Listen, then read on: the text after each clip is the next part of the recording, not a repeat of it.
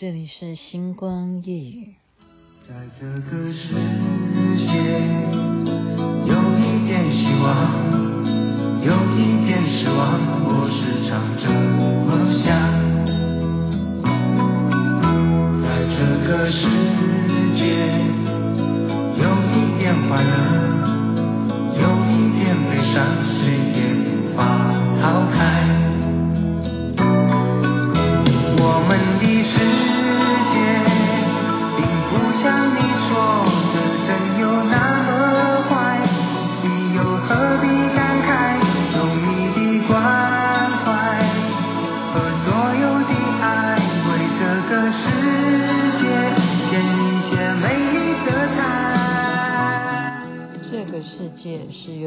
蔡澜清所演唱。你现在听的是《星光夜雨》，徐雅琪分享好听的歌曲给大家。诶，今天连一分钟都播不到。你看以前的歌曲多么好听又简单，他根本就很快的在一分钟之内就唱出重点。OK，你看日子过得是很快，一个礼拜又到了。啊，周五要迎接周末假期了，不知道大家有什么特别的安排？我是从早忙到现在哈，而且争执不下，争执什么？其实就是我觉得男人的想法跟女人观点就是没有办法一致哈。女人是真正在持家，男人他想的。哎，我们上次是看哪一个专家讲，男生的脑袋结构都是 box，就是一个盒子一个盒子，可是女人的脑袋里头，它全部是电线，它的那个网络之发达哦。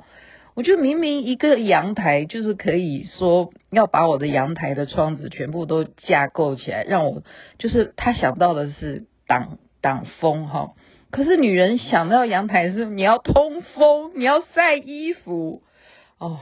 没办法，所以我还是要继续忙。OK，好，这是闲话。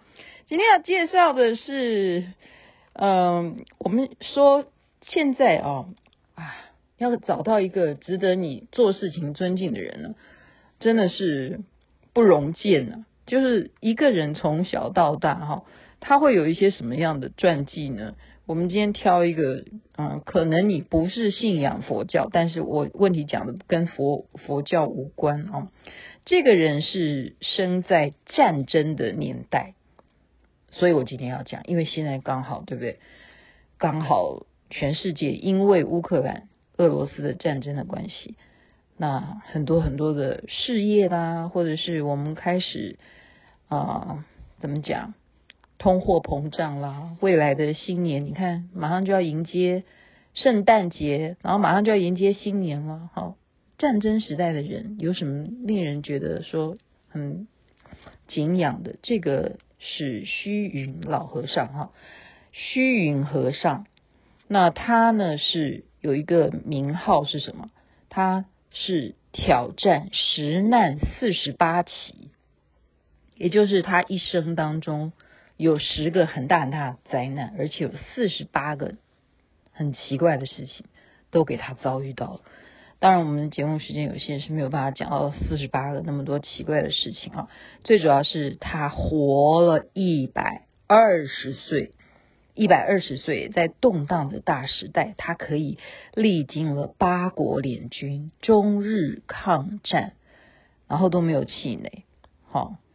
一直在帮忙重建很多很多的寺院啦，好，然后呢，中国其实佛教里头有分派别啊，禅宗也是因为它能够流传到后来到今天，好，所以今天就是稍微介绍一下虚云老和尚。那事实上呢，他生下来啊，也是有一个意象，是什么意象呢？他是清末啊，清朝末年的时候出生的，竟然是一。坨肉球，诶诶，这跟那个哪吒很像哈，这是这也是传说哈。这个肉球，他妈妈看到这肉球，他妈妈就惊吓过度，就过去了，就过去了。他妈妈不知道说怎么会生出一个球呢？他妈妈吓坏了，就钉钉了哈。幸好呢，有一个卖药的老人路过，就拿出刀子把这肉球给他划开来，结果其实。里头根本就是他的 baby 呀，哈，所以这个肉球一化开以后，就是他出生的。可是他后来长大才知道说，原来他母亲是因为生他才难产啊。他们古古时候会这样讲，或说嗯不会讲说是吓坏了，反正就是因为不管怎么样，都是因为他出生而过世，所以在他心中呢，他长大出家以后就忆念父母对他的恩德，所以他发心从普陀山朝拜到五台山。哇，诶，这个距离大家有没有那个地理概念？五台山在哪里？普陀山又在哪里？我你看，我们就是没有教诶，我们以前我那个年代都没有教这种地理，没有诶。普陀山，而且像我上次去厦门啊，那叫南普陀，那普陀山到底在哪里？来查一下好了。它是礼拜哈礼佛这样子，从那边开始朝拜，这样跑拜拜到拜到五台山，山西吧，五台山山西，以礼佛的功德来报答逝世的父母，苦行了多久？你这样你不管你现在了解地理是怎样，他这样子走路三年。才走到那边去，所以遭遇了，还有中间有些什么事情，所以他这个人生可能就是有这些难哈，大雪雪崩，大雪下雪的那个大雪埋没埋在里面，还有在雪地里头饥寒，还有什么？疟疾，他得过疟疾，哎呦疟疾是会要人命的哈，或者是口流鲜血啊等等的危难，好几次啊，就就这一生。好几次都差一点就好钉钉，幸好呢有一个老乞丐呢总是会适时的出现相救哈，还会呢诶最后帮他拿东西，这样背着包包带他去五台山，让他能够方便这样子拜，诶所以搞不好那个老乞丐是佛菩萨的化身，也有可能哈，就是神仙的化身，所以经过这些苦难呢，虚云和尚呢就变得很坚强。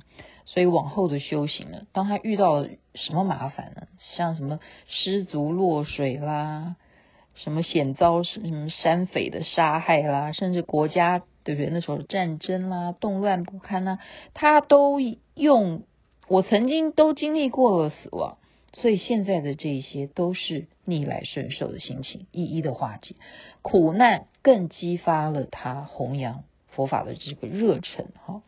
所以他就四处哈，等他拜完了五台山之后呢，他就走访名山啊，很多很多地方都有他的足迹啊。中国遍地，甚至远到西藏、西康、云南，他还来过台湾以及缅甸、马来西亚、泰国，哇，到了这么多地方哎，每到一个古老的。好荒废的这些佛寺啦，他就会很热诚的帮忙他们说：“哎，我帮你们怎么样再让这个寺新建啊，或者是重建啊？”他具有这种热忱哈。所以奔波多年，到他九十岁的时候，回到了当年他出家的那个地方。好，这时候他已经九十岁喽。他出家的地方在哪里？是在福建省的鼓山涌泉寺。所以福建涌泉寺也是非常有名的哈，可是那他那时候去的时候物换星移嘛，对不对？他已经九十岁了，十九岁跟十九岁差多少？大家是算算一下数学，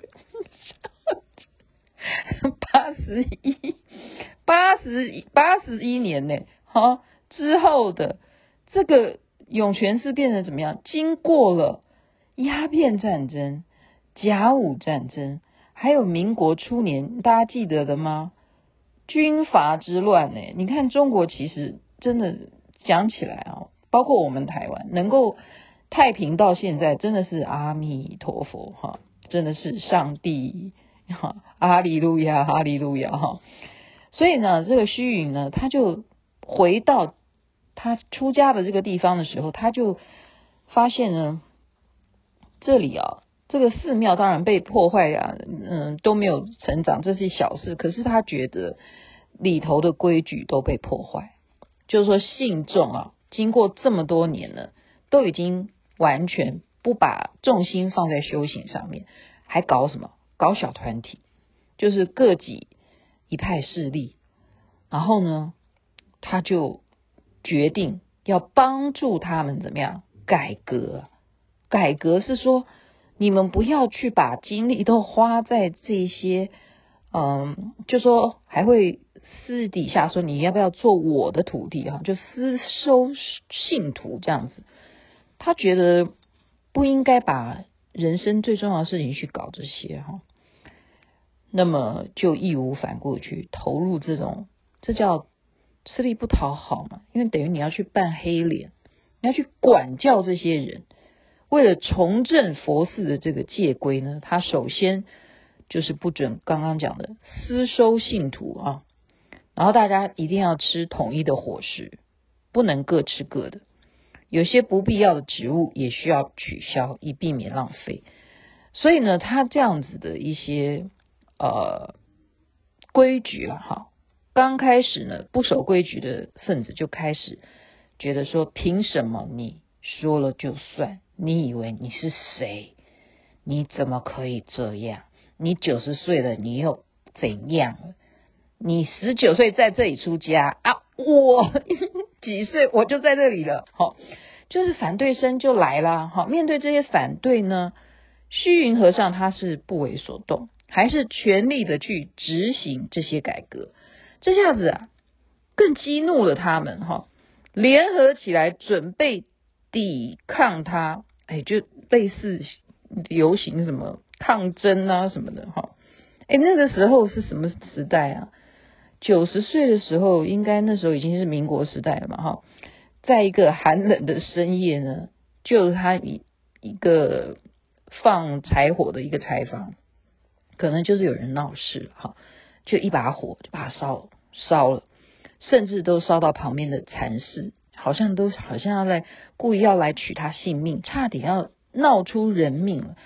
那虚云和尚呢？他为了不让事态扩大，并没有向官府告状，因为如果他告的话呢，他们这一些出家人，这个寺里头的人，全部都会被牵连进去，都要做口供嘛，哈。所以他觉得说，还是要宽大为怀，那就让这些闹事的僧人，哈，他们其实都是出家人，就。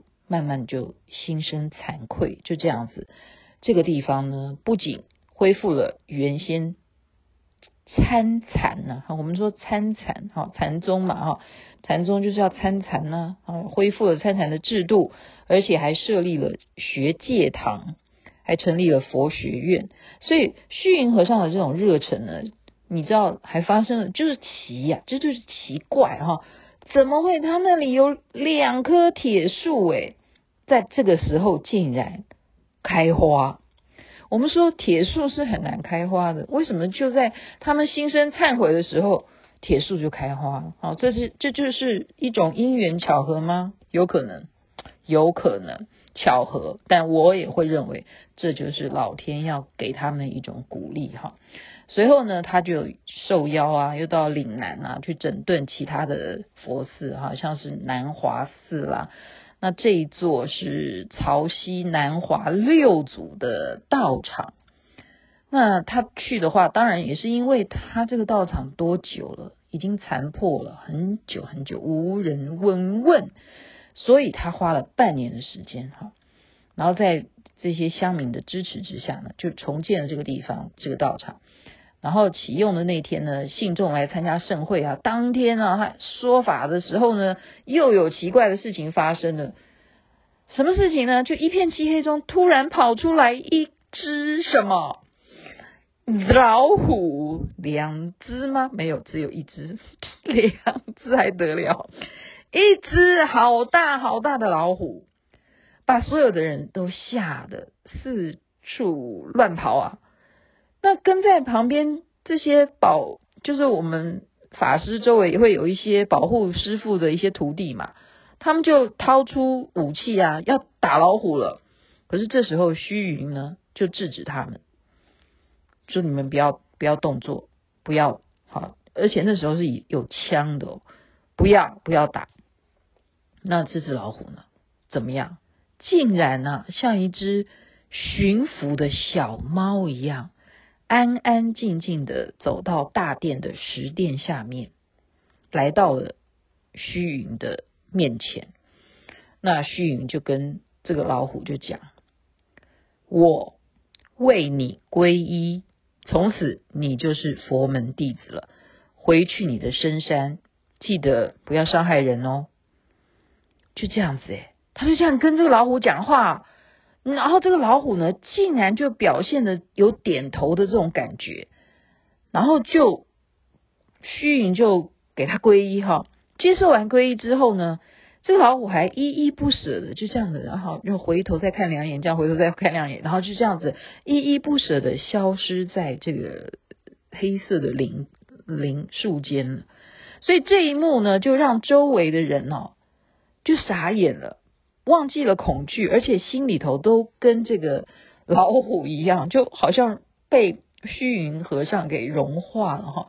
就是大家都被这一幕感动到，就没想到说老虎没有来伤害我们，原来老虎是来找哈法师来皈依的哈。所以到了。嗯，哎，我们现在已经讲到十六分钟，好像好像可以下课。不管怎么样了哈，他还有最让大家觉得很特别的事情，因为这中间还经过很多战争哈。嗯，我们现在讲的是哪一个战争呢？嗯，我现在看一下是大觉寺哈，在一九四四年的时候呢，他又去。重建云门的大觉寺，那大觉寺这边呢，就有匪徒了。匪徒是怎么样呢？是要匪徒听起来就是要抢劫嘛，哈。他们认为说寺庙里头一定有钱啊，而且呢，就把他的一些弟子啊，就一起抓起来，关在那种小房间里头，然后十几个大汉就进来拷问，说藏在哪里呀？啊，他们说没有，我们这里只有佛经而已啊。那虚云也被也被抓起来哈，他说没有。那一群人就怎么样，棍子乱打他哈，把他打得头破血流，狠狠的还把虚云摔到地上。然后他们以为说他已经老了嘛，老成这个样子，应该被打死了吧？没有想到过一天之后还没有诶，还活着哈。那他们就觉得他还没有死，又进来再打一次。下手啊，比之前更狠毒。这下尼可死了吧？哈，这些匪徒就以为他这样被打了两天，应该会翘辫子，便离开了。就服侍的弟子呢，看见虚云满身是血，卧倒在地嘛，以为说真的师傅快完蛋了，剩下一点点呼吸的虚云呢，一动也不动的躺在床上，好像真的断气了。没想到过了一天以后，他又发出声音，又活了过来。啊，那后外面的匪徒就听说之后，简直吓坏了，就回到寺院来问这个弟子说：“这个老家伙啊，他们匪徒当然是这种口气，怎么就是打不死啊？”那这个弟子就回答说：“老和尚是替众生在受苦，也在为你们消灾，以后你们就知道。”所以对于这个奇特的经过呢，那那个匪徒听了也有点。毛毛的啦，不可思议嘛，好，然后就从此呢，就再也不敢找他们麻烦，哦，所以在一九五九年的时候，虚云呢就是在云居山去世啊，所以他去世的时候有一百二十岁，他一辈子共遭遇了十难四十八起，那重建了有八十几处大小的道场，而且不论是大时代如何的变化。诶，他这一生哈，他都能够坚持弘扬他的佛法，无怨无悔。所以呢，有这么些啊挫折，对他来讲都是小 case，小 case。然后最后，我们后来我们还可以听到啊，卢师尊也曾经谈过说，他在啊梦境中吧，也有。见过虚云老和尚给他摸头哈，所以今天就把这个故事分享给大家，祝福人人身体健康，最是幸福。这边晚安，那边早安，太阳早就出来了，周末假期愉快。